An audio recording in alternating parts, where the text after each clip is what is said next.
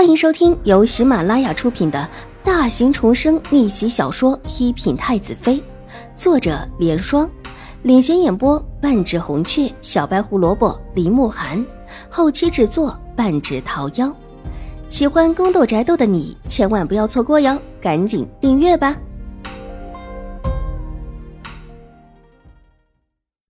第七百九十六集，出了这么大的事。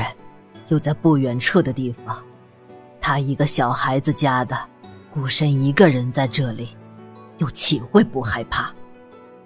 瑞安大长公主说到这里，神色一冷：“你祖母现在又病了，这节骨眼上，也是下病了的。”邵婉柔就在事发当场不远的地方，新国公府太夫人那可是远着呢。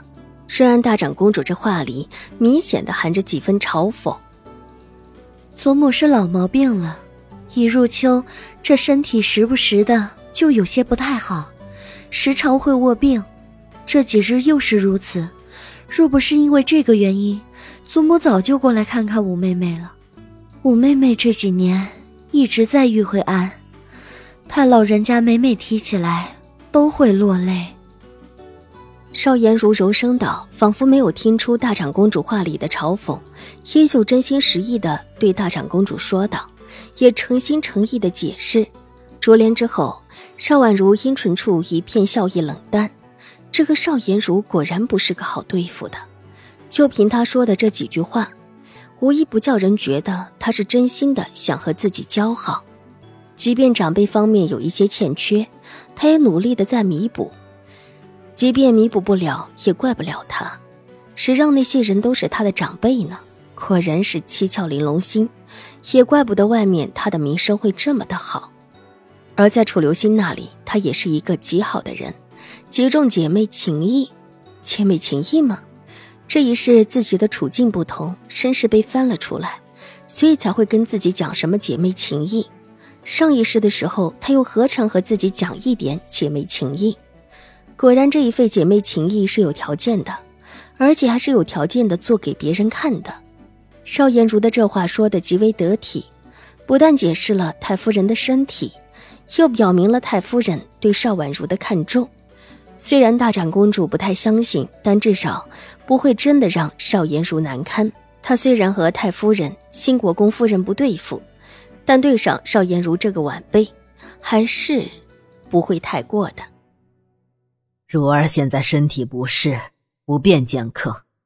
邵大小姐，还是先回去吧。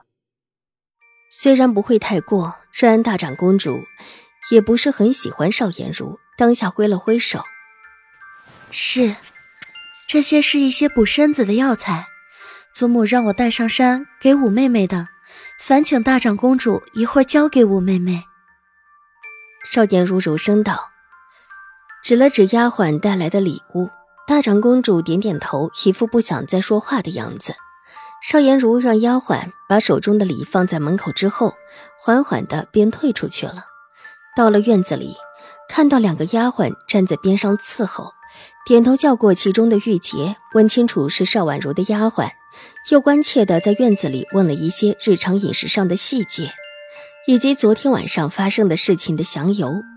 玉洁之前已经被刑部的推事问过，这时候邵颜如再问，也就一五一十的说了一遍。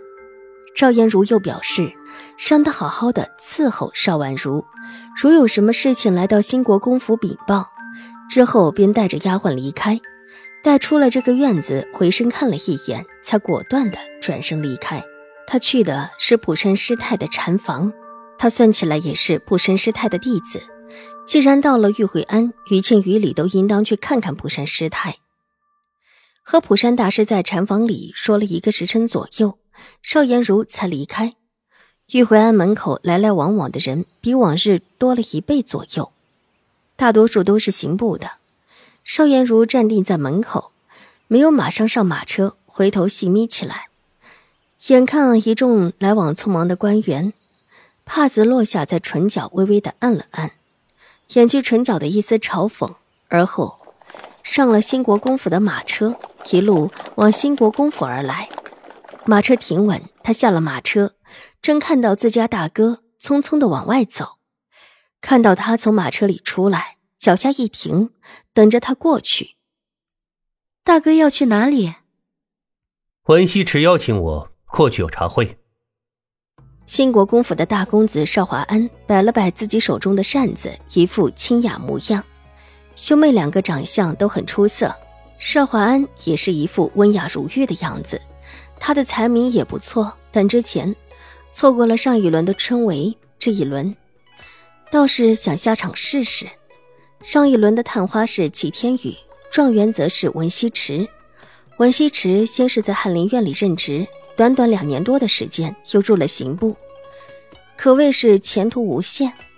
同期和他一起入官场的，这会儿最多也就在翰林院里爬格子，没有一个像他这样正式的入主到六部的。六部向来是整个朝廷的框架。邵华安和文西池也算是自小长大的交情，并没有因为文西池的高升而生分了。玉回安上出了这么大的事情。作为刑部属官的文西池不去调查，反而有心情开茶会，实在是一件叫人觉得诧异的事情。就只有大哥吗？怎么会只有我？好多京城的才俊都去的。这事其实也是早就被妥帖子的，今天原本是要取消的。文西池说不必，他上午的时候没差事，下午的时候才轮到他。让我们上午的时候。过去聚一聚。邵华安解释道，而后看了看邵颜如的身后，皱了皱眉头。虎妹妹不下山，不是说出了这档子事吗？她一个女孩子家在山上也不合适。大哥希望她下山吗？邵颜如微微一笑，忽然意有所指。邵华安手一摊：“这种事，我说了能算吗？”邵颜如脸上笑意加深起来，意有所指。这事我们说了都不算，但总是我们福利的事情。若他们想插手，也不是那么容易的。妹妹知道就是，这事就由妹妹处置吧。我先去会友去了。邵华安道，说完大步往外行去。有些事情，兄妹两个心知肚明。看着自家大哥离开。邵颜如微微一笑，举步往里走。他还得去太夫人那里加把劲。外祖母是瑞安大长公主又如何？总比不上自己的亲祖母吧。本集播讲完毕，下集更精彩，千万不要错过哟。